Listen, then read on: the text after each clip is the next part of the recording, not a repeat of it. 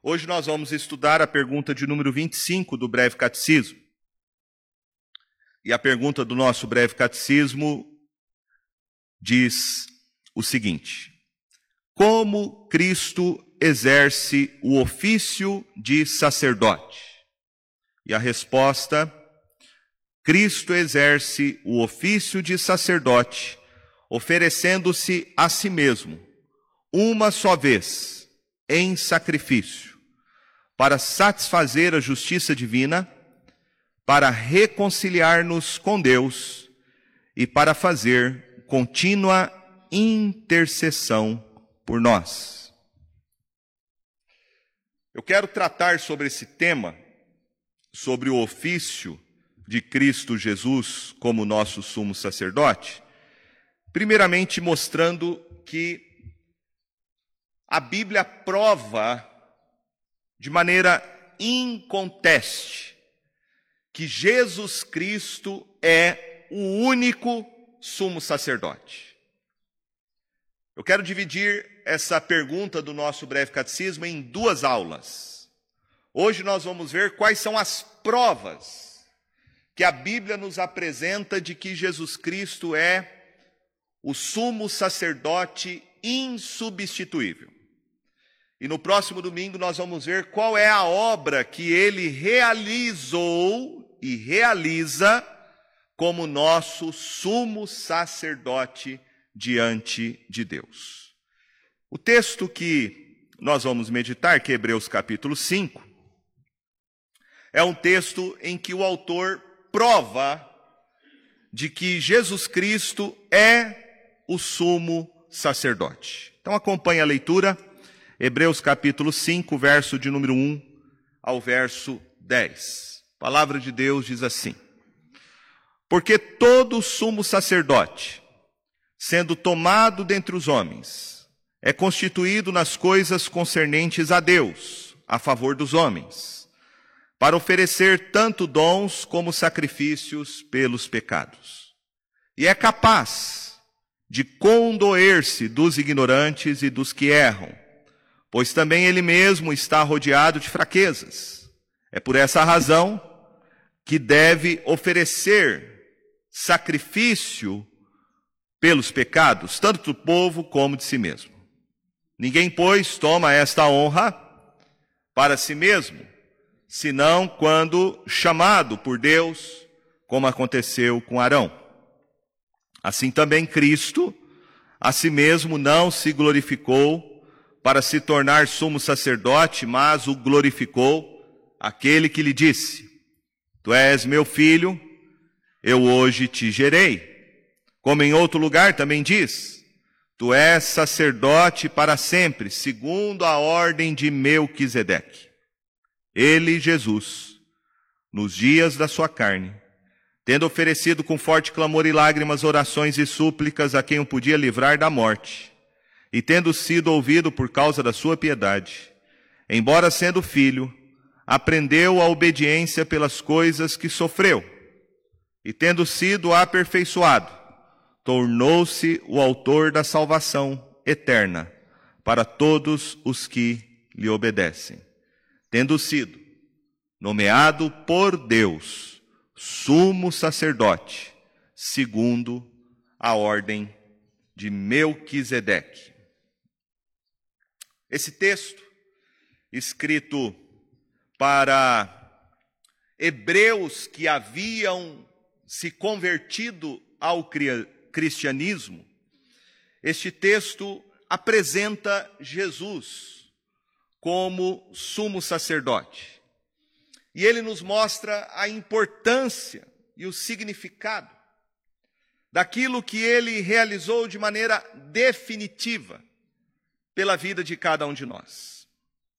A partir desse texto, o autor de Hebreus quer encorajar aqueles judeus que agora proclamavam que Jesus é o Messias a não abandonarem a sua confissão. É por isso que no capítulo anterior, capítulo 4, ele começa declarando no verso 14: Tendo, pois, a Jesus, o Filho de Deus, como grande sumo sacerdote que penetrou os céus, conservemos firme, firmes a nossa confissão. O grande desafio para aqueles cristãos judeus era exatamente manter a confissão de que Jesus Cristo era o único sumo sacerdote. Eles estavam sendo perseguidos, muitos deles estavam sendo denunciados, alguns já haviam perdido seus bens, outros tinham sido torturados, maltratados e, quem sabe, até já tinham experimentado o martírio por causa da fé em Jesus Cristo. Havia uma forte tentação para esses judeus convertidos ao cristianismo. E a tentação estava no fato de voltarem à antiga prática, de voltarem ao judaísmo. A prática sacerdotal, levítica, a voltarem a oferecer sacrifícios no templo. Portanto, o autor aos Hebreus quer encorajá-los ele quer mostrar que Jesus Cristo é o nosso único sumo sacerdote. É o sumo sacerdote que foi estabelecido pelo próprio Deus e não pela ordem araônica. Quando você estuda sobre essa questão do sumo sacerdote, você vai ver que esta figura era extremamente importante no Antigo Testamento. Dentre as doze tribos, Deus chamou uma tribo, que era a tribo de Levi, e fez com ela um pacto. Através da tribo de Levi, Deus iria levantar os sacerdotes. Nós olhamos para o Antigo Testamento no texto de Números e encontramos esta informação, Números capítulo de número 3.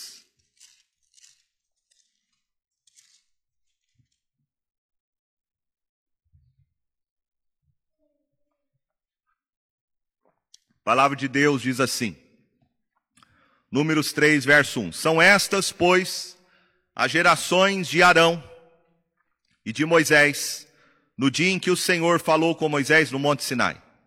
E são estes os nomes dos filhos de Arão: o primogênito, Nadab, depois Abiú, Eleazar e Itamar.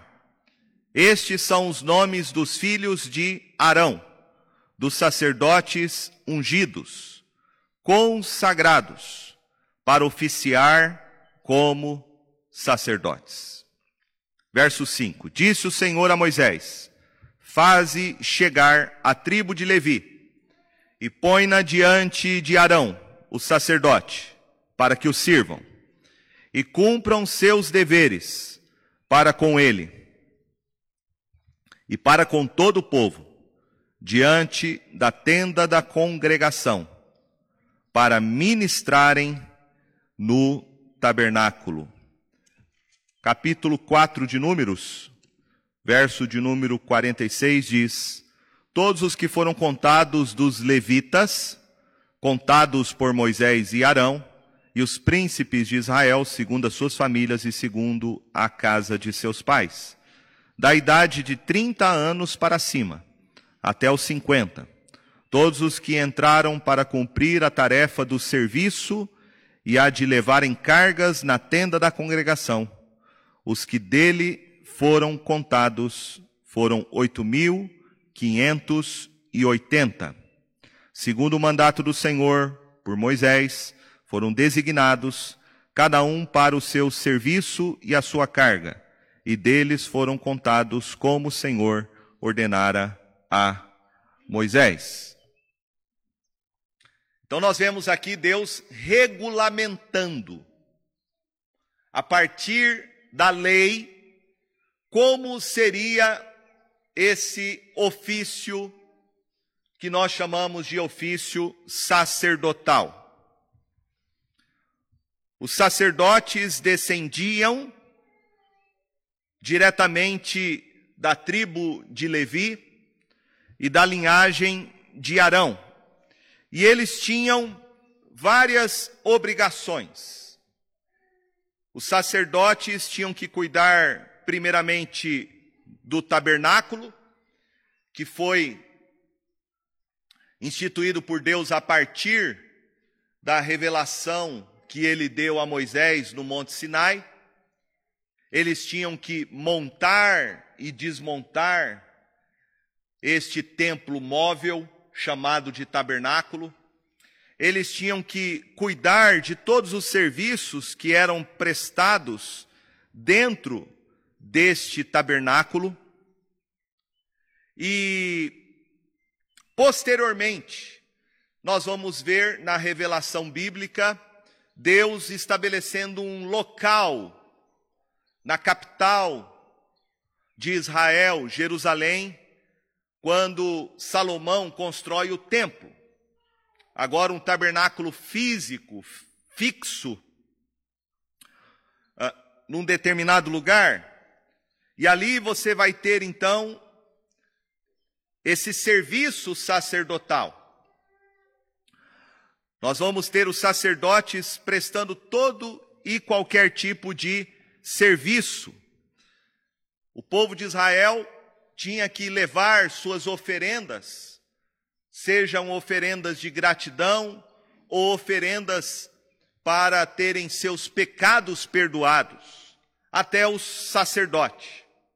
E havia um único sacerdote, que era chamado de sumo sacerdote. A cada ano havia um rodízio entre os sacerdotes. E uma vez ao ano, um desses sacerdotes era nomeado e escolhido para ser o sumo sacerdote. O sumo sacerdote é o chefe de todos os sacerdotes.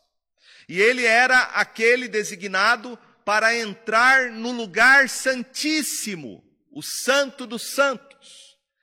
Não eram os sacerdotes que entravam neste lugar, eles ficavam no átrio, no átrio externo, onde ofereciam sacrifícios e orações a Deus. Somente o sumo sacerdote, uma vez ao ano, entrava neste lugar santíssimo, onde estava a presença gloriosa de Deus. E ele então ali oferecia sacrifícios para que Deus perdoasse o seu povo dos seus pecados.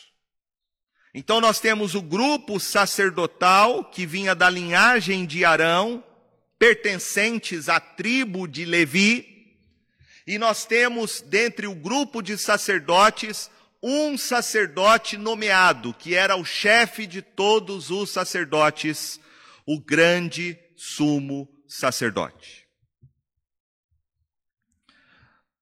Na época de Jesus, os sacerdotes, eles passaram a ter não somente faziam um serviço religioso, mas eles assumiram também um papel de liderança.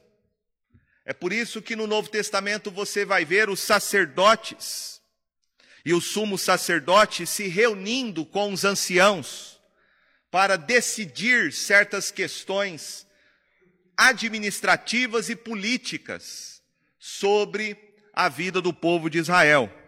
Então, no Novo Testamento, o sumo sacerdote, ele não é apenas aquele que presta serviços espirituais, mas ele passa a ganhar um poder político, se tornando o presidente do Sinédrio. Sinédrio era o grande conselho, onde as decisões eram tomadas. E quem era responsável por isso, pela presidência, era então o sumo sacerdote. Nós temos aqui esse texto de Hebreus capítulo 5, onde o autor de Hebreus, ele encoraja aqueles judeus que se converteram ao cristianismo a entenderem que Jesus Cristo é o nosso sumo sacerdote. E por que ele faz questão de provar isso? Porque o que nós temos aqui em Hebreus capítulo 5 é exatamente esta defesa apologética de que Jesus Cristo é hoje o nosso sumo sacerdote. Por que, que ele tem que fazer isso? Primeiro, porque aqueles judeus que se converteram ao cristianismo vieram desse sistema. Eles saíram do judaísmo. E dentro do judaísmo havia essa compreensão de que para relacionar-se com Deus, nós precisávamos da mediação de sacerdotes. Nos dias que esta carta foi escrita, carta aos Hebreus, ainda havia provavelmente o templo em Jerusalém. Não havia acontecido a invasão do Império Romano. Então, se havia a construção do templo, havia ainda a figura dos sacerdotes. Os judeus ainda iam até o templo oferecer sacrifícios, entregavam para os sacerdotes e havia a figura do sumo sacerdote. Então, esses judeus que agora estão confessando que Jesus Cristo é o único sumo sacerdote, estão sendo perseguidos, estão sendo tentados, estão sendo pressionados por outros judeus a voltarem ao judaísmo. É por isso que o autor da carta aos Hebreus encoraja-os, dizendo: Nós temos um grande sumo sacerdote, e esse grande sumo sacerdote é o Filho de Deus, é Jesus Cristo. Portanto, não retrocedam, mas conserve firme esta confissão. capítulo 5, então, é esta defesa apologética, provando que nós hoje temos apenas um único sumo sacerdote. E esse sumo sacerdote é Jesus Cristo. A outra dificuldade era que esses judeus que se converteram ao cristianismo eles tinham eles tinham a compreensão uma compreensão histórica, uma compreensão bíblica e teológica de que o Messias não seria um sacerdote. Ou seja, havia uma expectativa de quando o Messias chegasse, o Messias iria cumprir um papel como profeta. Eles tinham essa expectativa, porque, como estudamos, Deus prometeu a Moisés que levantaria, suscitaria um profeta semelhante a ele, mas superior. E vimos semana passada que este profeta é Jesus Cristo. É assim que o autor de Hebreus começa a sua carta, mostrando que Deus nos falou aos pais pelos profetas mas hoje nos fala pelo seu filho, a quem constituiu o herdeiro de todas as coisas. Não havia dificuldade para esses judeus convertidos acreditarem que Jesus era o profeta, porque eles sabiam pelo Antigo Testamento que Deus havia prometido que ele levantaria um profeta. Também não havia dificuldade deles acreditarem que Jesus era o rei, porque Deus disse no Antigo Testamento que o Messias viria da linhagem de Davi. E de que este Messias iria assentar no seu trono e iria governar para todo sempre. E o Novo Testamento prova-nos de que exatamente isso aconteceu. Essas profecias messiânicas a respeito de um rei que viria estabelecer o seu reino e governar para todo sempre, é Jesus Cristo. Ele é o filho de Davi. E ele estabeleceu o seu trono. E ele governa para sempre. Nós vamos estudar sobre o ofício de Jesus Cristo como rei daqui a alguns domingos. Agora, a questão sacerdotal era uma questão que trazia uma certa dificuldade. Por que a dificuldade? Porque os judeus esperavam o Messias para ser um profeta.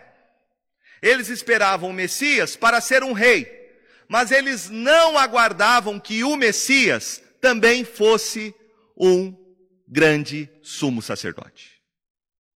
É por isso que o autor da carta aos Hebreus vai provar que Jesus é este grande sumo sacerdote. E ele nos apresenta aqui algumas evidências desta superioridade do sacerdócio de Jesus, quando ela é comparada com o sacerdócio levítico que foi iniciado com Arão. A primeira coisa, e eu quero aqui então destacar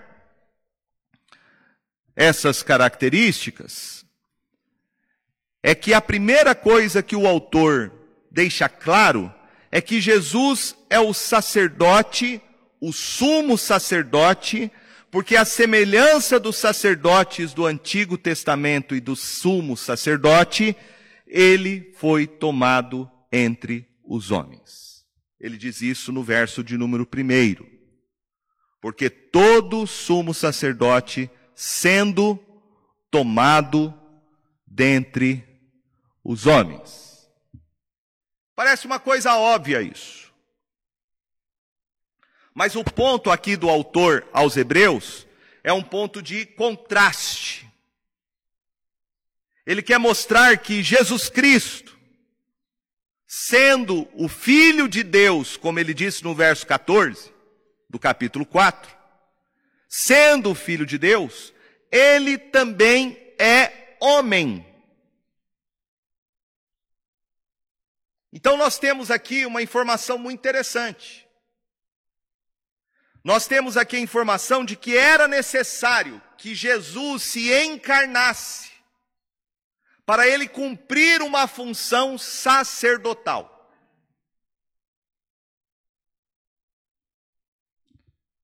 Nós sabemos que Jesus já existia antes do seu nascimento.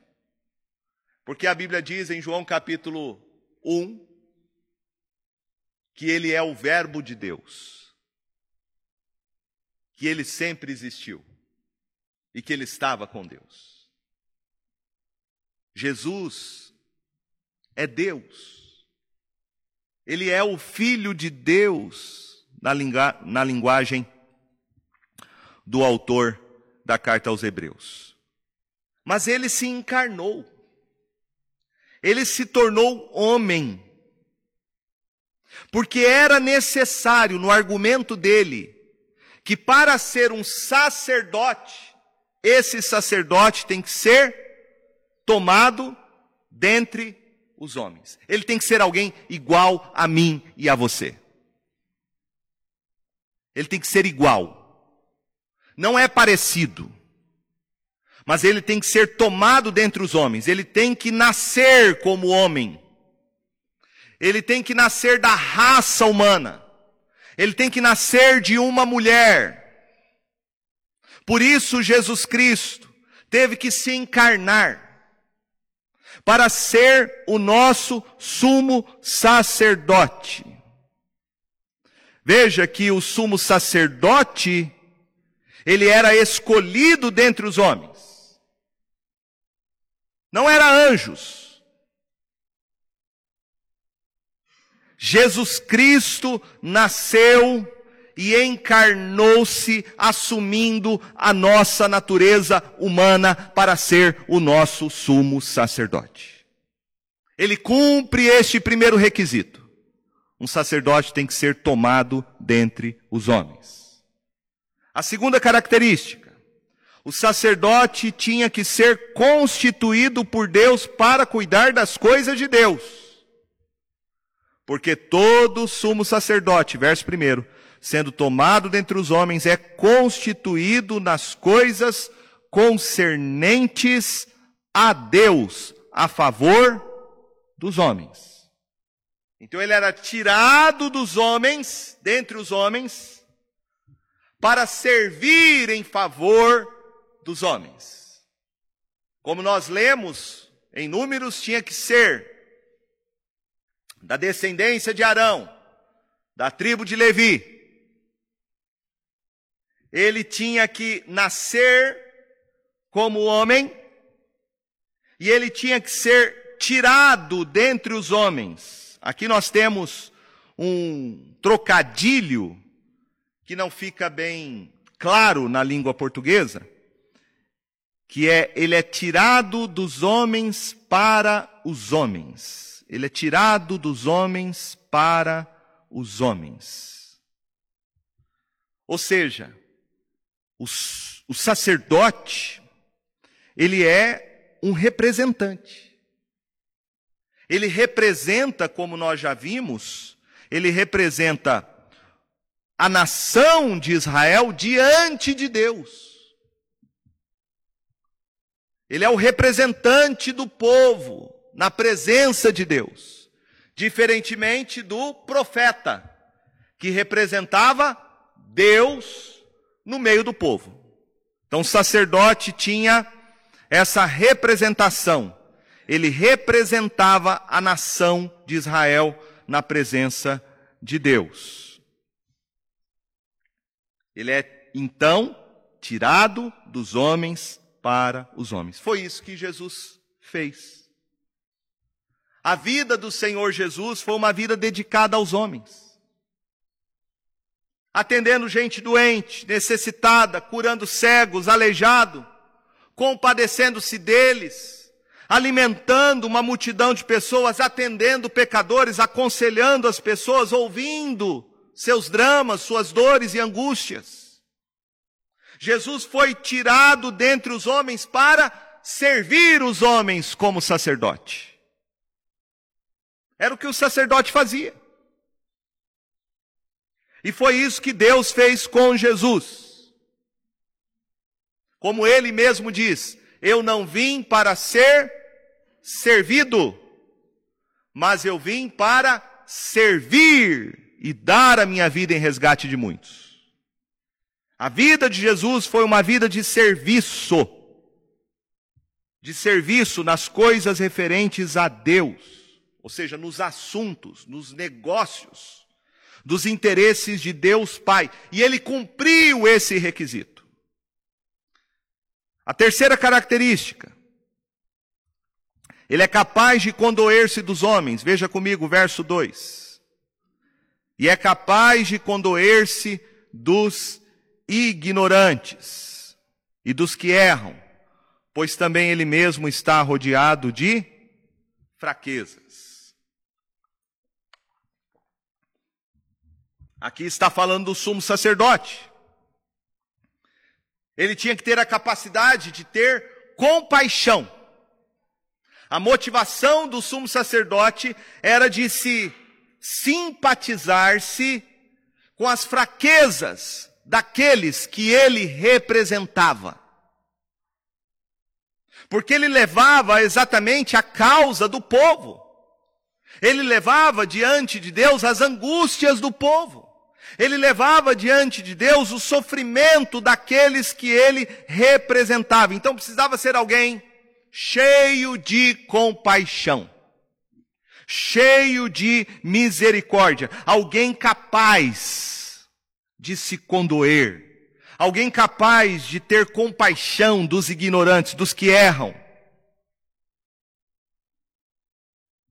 E essa é a razão pela qual o sacerdote então tinha de ser homem. Ele tinha que entender o sofrimento humano. O sacerdote basicamente era alguém que dedicava a sua vida a atender às misérias humanas a cuidar de pessoas fracas, culpadas, pecadoras, errantes, ignorantes. E ele dedicava a sua vida a isso. Para fazer esse trabalho, ele tinha que ter então compaixão. A palavra aqui, condoer-se, significa simpatizar, identificar-se com aquelas pessoas e foi exatamente isso que Jesus Cristo fez. Veja que nos versos anteriores, no capítulo 4, quando o autor diz que Jesus é o nosso grande sumo sacerdote, ele vai dizer no verso 15: Porque não temos sumo sacerdote que não possa compadecer-se das nossas fraquezas, Antes foi ele tentado em todas as coisas, a nossa semelhança, mas sem pecado.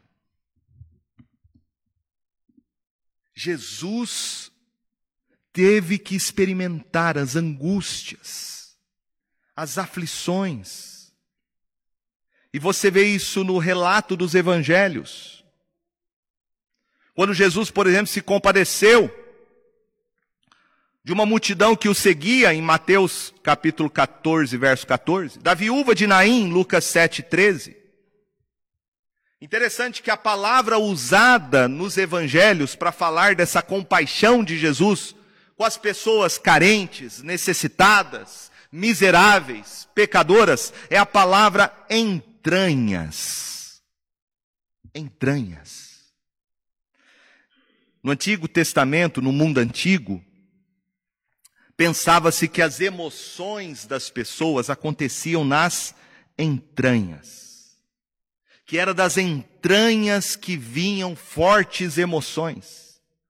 É por isso que Paulo, escrevendo em Filipenses 2,2, ele diz que os nossos sentimentos de misericórdia, de compaixão, devem ser entranhados. Ele usa essa expressão, entranhados afetos e misericórdias. Ou seja, são sentimentos que têm que vir das nossas entranhas. E era isso que Jesus sentia. Ele sentia esse tipo de compaixão pelas pessoas. Ele sofria internamente, era uma compaixão profunda e verdadeira. Porque ele é o sumo sacerdote. Ele é o sumo sacerdote que teve compaixão profunda, motivações puras, genuínas. E não houve ninguém que se compadeceu das nossas dores e das nossas angústias como Jesus, ninguém. Ele é o único que sabe exatamente aquilo que passa no seu coração, as suas angústias, o seu sofrimento, as suas dores. Por isso ele é o nosso grande sumo sacerdote. Em quarto lugar, Jesus, como nosso sumo sacerdote, ele tem que oferecer sacrifícios pelos pecados do povo. E é dito isso no verso 3. Por esta razão, deve oferecer sacrifícios pelos pecados, tanto do povo como de si mesmo. Aqui o autor está falando do que o sacerdote tinha que fazer, quais eram as características dele. E ele está provando que Jesus é o nosso grande sumo sacerdote. O sumo sacerdote tinha que oferecer sacrifícios pelos pecados. Era por meio do sacerdote, somente através dele, que Deus aceitava a sua mediação. As pessoas pegavam seus animais, levavam até o sacerdote, colocavam a mão sobre a cabeça do animal, e aquele animal era oferecido como sacrifício a Deus. O sangue dele era derramado, a sua carne era queimada totalmente. E aquele sacrifício subia a Deus, diz a Bíblia no Antigo Testamento, como aroma, cheiro suave ao Senhor. Você vai ver a regulamentação de todos esses sacrifícios na carta que a gente tem no Antigo Testamento, o livro chamado Levítico. Levítico é exatamente por isso. Ali estão todas as regulamentações como deveria ser oferecido esses sacrifícios. Jesus Cristo, diz a Bíblia, ele é o nosso sacrifício a Deus. Ele é o sacrifício perfeito. Ele deu a si mesmo por nós. E o autor de Hebreus quer provar isso, e nós veremos de maneira mais detalhada semana que vem. Mas ele fala no capítulo de número 9, falando sobre o sacrifício de Jesus e o seu sangue derramado como sendo perfeito e único.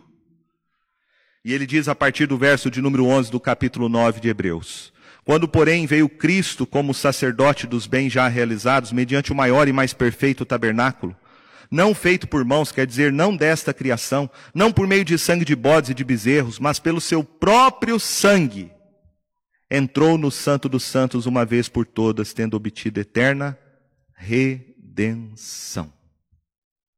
Jesus Cristo ofereceu a si mesmo. Os sacerdotes antes dele ofereciam um animal que representava o povo. Jesus Cristo ofereceu ele mesmo. Como disse João Batista quando viu Jesus pela primeira vez, João Batista declarou: Eis o Cordeiro de Deus que tira o pecado do mundo.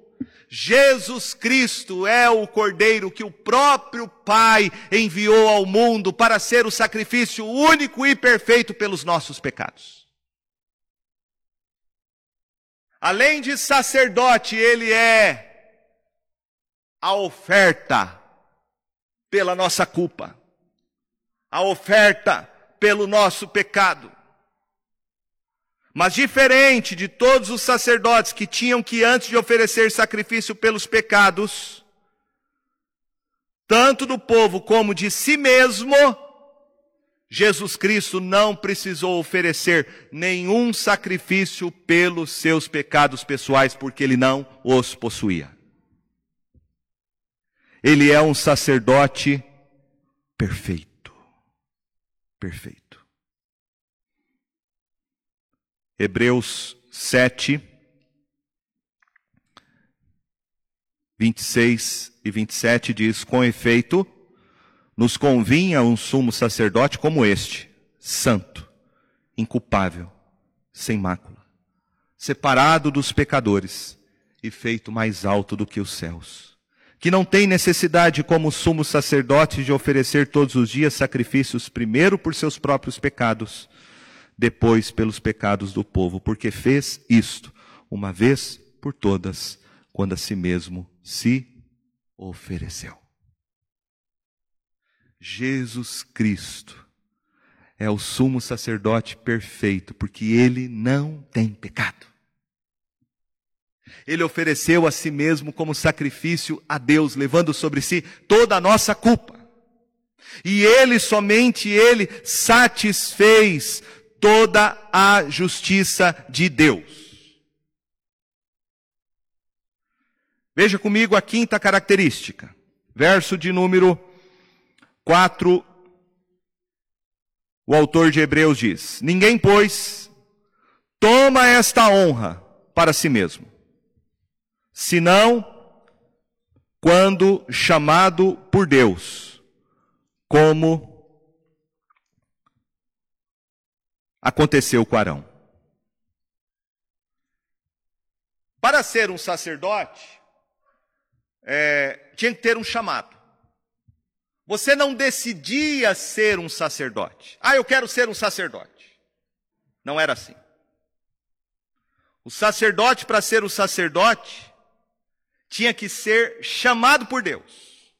Então Arão não se constituiu sacerdote, foi Deus quem o estabeleceu como sacerdote. E é isso que o autor de Hebreus quer mostrar. Jesus Cristo é o nosso grande sumo sacerdote, porque isto foi uma determinação do Pai. Não foi uma escolha própria dele. O Pai escolheu Jesus para ser o nosso sumo sacerdote. Veja o que ele diz no verso de número 5. Assim também, ele está fazendo uma comparação com o verso anterior. Assim também, Cristo a si mesmo não se glorificou para se tornar sumo sacerdote, mas o glorificou aquele que lhe disse: Tu és meu filho, eu hoje te gerei. Como em outro lugar também diz: Tu és sacerdote para sempre, segundo a ordem de Melquisedeque. Então veja que ele está provando que Jesus é o nosso grande sumo sacerdote. Está provando. E ele está provando usando aqui dois textos do Antigo Testamento.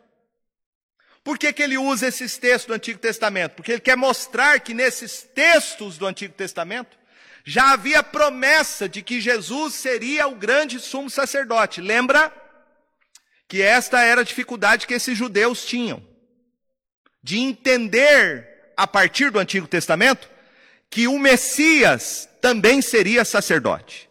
Eles não tinham dificuldade de entender que o Messias seria rei e nem que o Messias seria um profeta mas a dificuldade deles estava em aceitar que esse Messias seria um sacerdote.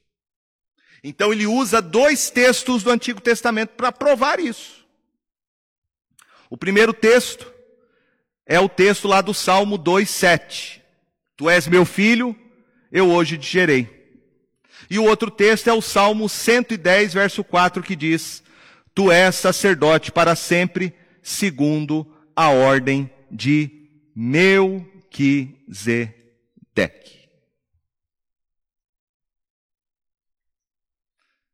Este tema Melquisedeque, ele vai aparecer de novo na carta aos Hebreus, no capítulo de número 7. Capítulo 7, verso 1, ele diz assim: Porque este Melquisedeque, rei de Salém, sacerdote do Deus Altíssimo, que saiu ao encontro de Abraão quando voltava da matança dos reis e o abençoou para o qual também Abraão separou o dízimo de tudo. Primeiramente, se interpreta rei de justiça, depois também é rei de Salém, ou seja, rei de paz.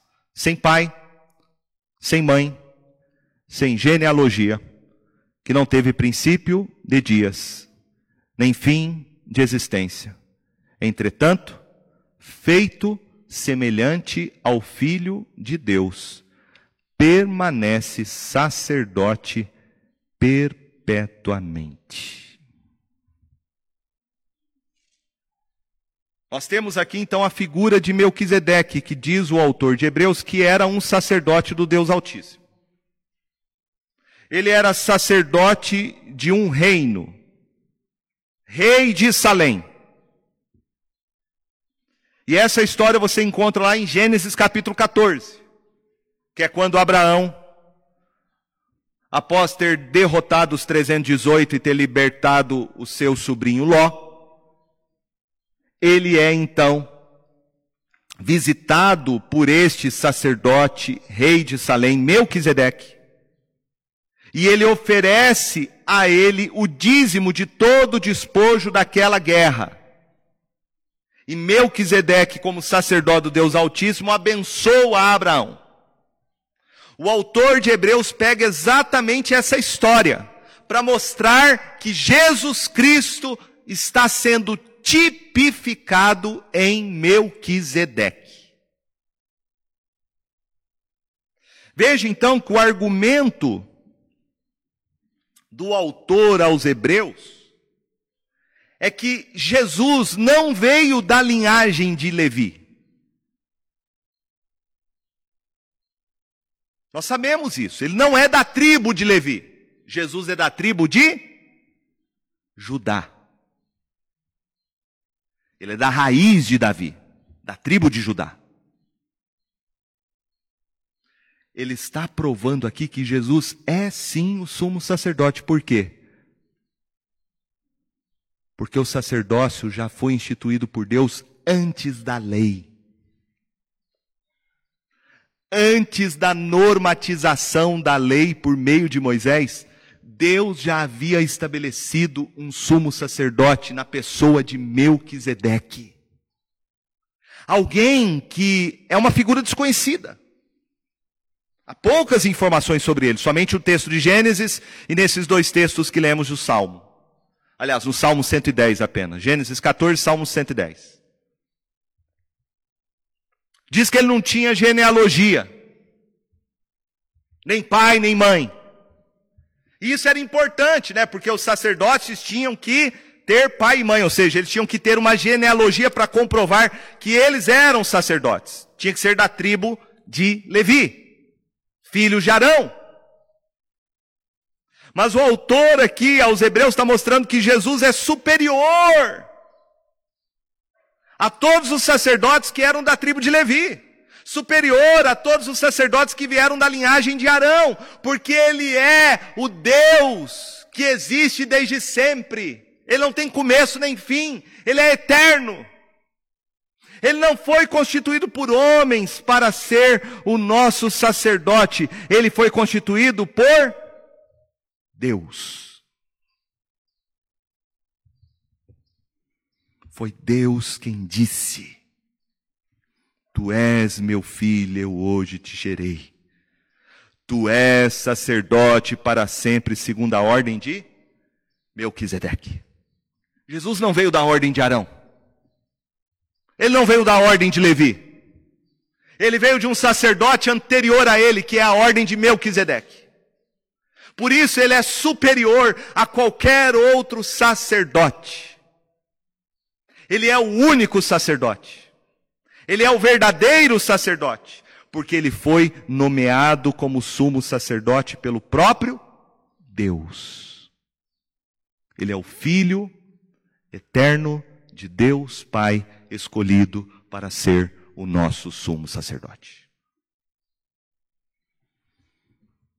Agora veja que após provar, provar que Jesus é o nosso grande sumo sacerdote, o único sacerdote, ele vai falar sobre a preparação de Jesus para exercer o seu sacerdócio.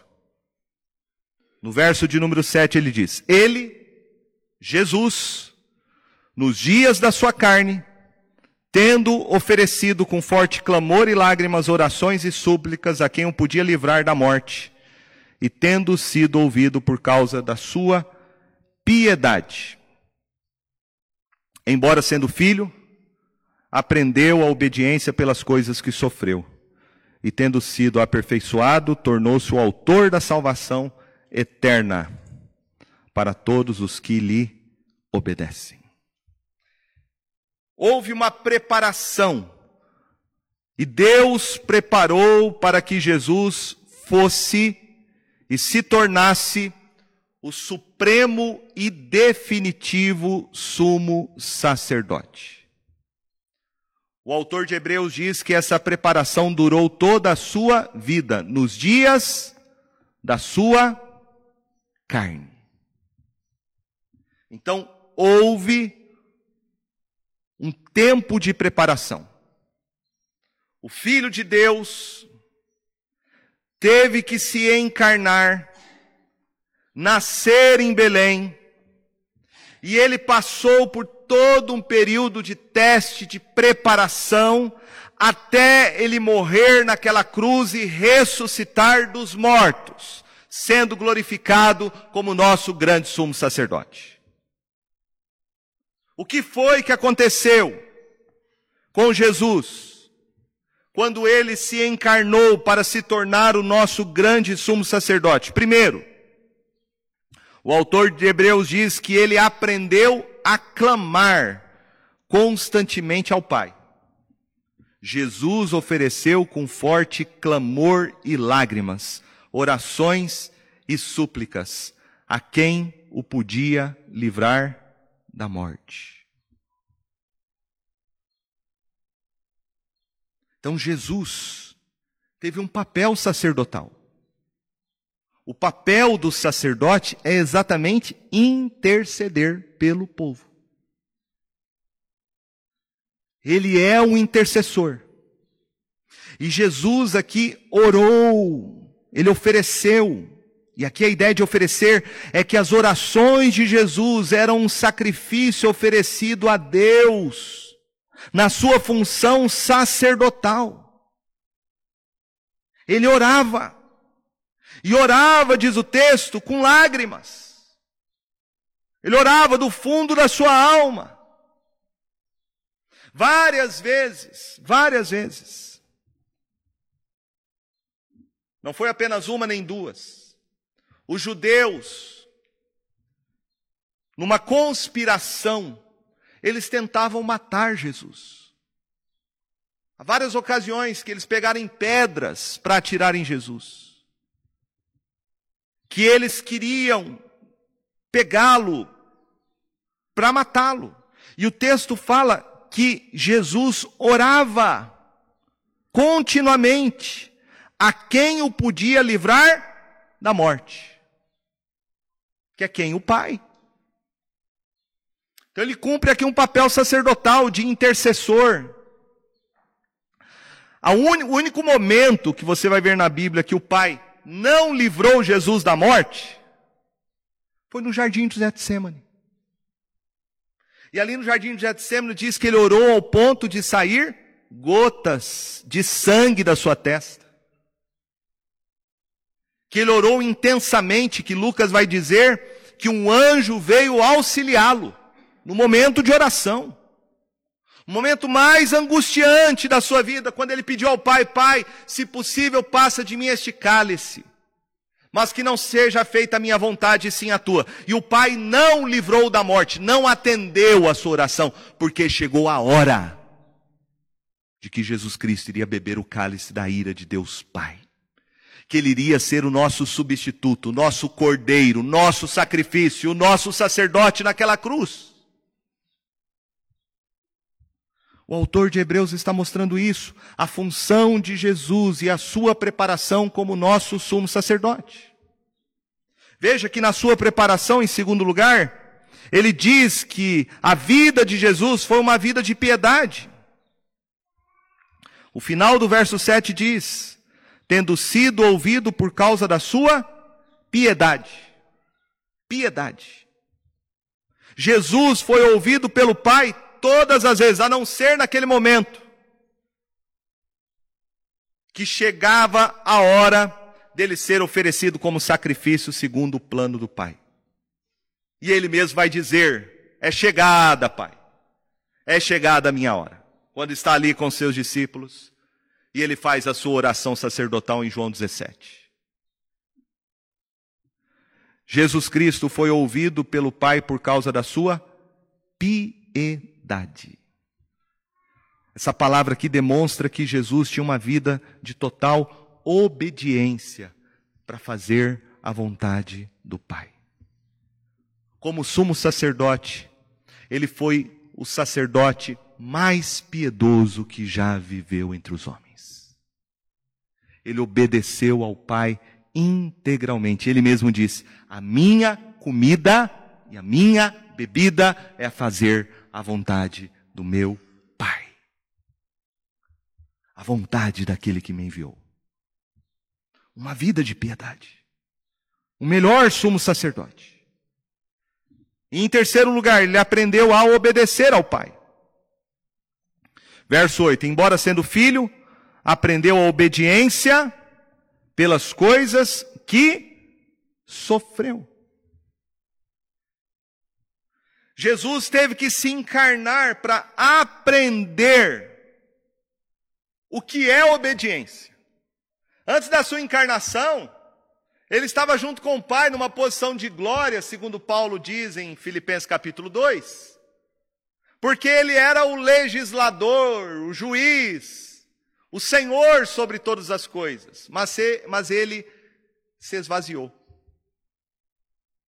Tomou a forma de servo semelhante aos homens, e se humilhou até a morte morte de cruz. Ele aprendeu a obediência na sua encarnação. Para ser o nosso sumo sacerdote, ele tinha que aprender a obedecer. E ele obedeceu como nenhum outro. Ele obedeceu pelas coisas que ele sofreu. Foi através do sofrimento que Jesus aprendeu o que é obedecer. Ele foi tentado em todas as coisas, foi tentado pelo diabo naquele período, após ser levado pelo Espírito Santo no deserto. Ele passou por todas as humilhações, e através dessas humilhações, diz o autor, ele aprendeu o que é obediência. Então, o autor diz no verso 9: E tendo sido aperfeiçoado, tornou-se o autor da salvação eterna para todos os que lhe obedecem. Aperfeiçoado aqui não significa que Jesus era imperfeito e ele precisou passar pelo que ele passou para melhorar a sua condição. Aperfeiçoado aqui é que ele passou pela obediência, coisa que ele não tinha antes da sua encarnação. Não é que Jesus precisava melhorar em alguma coisa, porque ele sempre foi o varão perfeito, o homem perfeito. Mas ele foi aperfeiçoado exatamente para adquirir uma maturidade que ele não tinha antes e que ele adquiriu através das tentações e sofrimentos que ele passou. Então, isto foi a forma de Deus amadurecer o seu filho em graça e sabedoria para ser o nosso sumo sacerdote e realizar uma obra de salvação incomparável. Por isso que ele se tornou, por tudo isso que ele passou, por toda essa preparação que ele teve como sacerdote, ele se tornou o autor da salvação eterna. Autor aqui da salvação eterna, meus irmãos, significa que ele é o criador foi Ele quem realizou a nossa salvação. É Jesus Cristo. Por toda a vida que Ele viveu como nosso sumo sacerdote, oferecendo a si mesmo a Deus como nosso sacrifício, Ele então concretizou e realizou a nossa salvação. Mas essa salvação só pode ser desfrutada por aqueles que lhe obedecem ou seja, por aqueles que creem que Ele é o sumo sacerdote.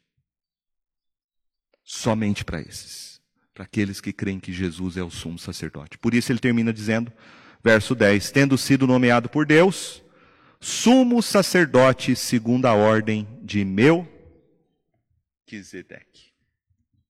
Essas são as provas que nós temos aqui. Provas claras, cabais, incontestáveis de que Jesus é o nosso sumo sacerdote. Eu quero terminar dizendo então, rapidamente, algumas coisas sobre isso. Primeiro, se Jesus é o nosso sumo sacerdote, a salvação nos é dada por Jesus de maneira completa. Nada mais precisa ser feito. Nada mais pode ser feito. Jesus, de maneira definitiva, realizou a salvação como sumo sacerdote. E nele, somente nele, nós encontramos compaixão para as nossas almas. O apóstolo Pedro disse em Atos capítulo 4, verso 12: Não há salvação em nenhum outro, porque abaixo do céu não existe nenhum outro nome, dado entre os homens pelo qual importa que sejamos salvos. Creia nisso. Jesus Cristo é o seu sumo sacerdote. E não abandone essa confissão jamais. Mesmo que você seja pressionado a negá-lo, não abandone jamais que Jesus é o seu sumo sacerdote, porque se você abandonar essa confissão, você está perdido. Você vai para o inferno. O único que pode salvar é Jesus Cristo. Ele é o nosso sumo sacerdote. E aqui temos uma segunda lição. Se Jesus é o nosso sumo sacerdote definitivo, não temos mais sacerdotes humanos. Não temos mais. Todos os outros sacerdotes que existiram apontavam para o verdadeiro sacerdote. Quando ele veio, todos os outros deixaram de existir. Você não precisa de ninguém mais representando você diante de Deus. Nem Maria, nem José, nem Antônio, nem Pedro, nem Tiago, nem Paulo nem padre, nem papa, nem pastor, nem água benta, nem sal grosso, nem oração de alguém, ninguém, nem óleo. O único mediador entre Deus e os homens é Jesus. É Jesus. Somente Jesus. E nós precisamos, meus irmãos, dizer isso e repetir isso quantas vezes for necessário. As pessoas precisam entender isso. Eu me achego diante de Deus hoje, não é por nenhum sacerdote humano, por anjos, por nada. Eu me achego diante de Deus pela intercessão e mediação do único sacerdote, Jesus Cristo. Ele foi nomeado pelo Pai, segundo a ordem de Melquisedeque. Ele é o sumo sacerdote.